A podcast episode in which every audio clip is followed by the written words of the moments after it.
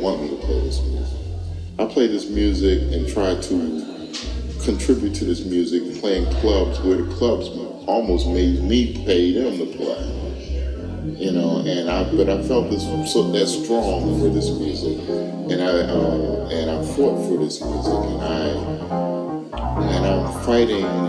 It's not because I need to make money because I haven't I haven't made a dime, but it's because of the love of this art form and and and this gift that I you know God given gift of playing music. That's what we need. I need to honor that, you know.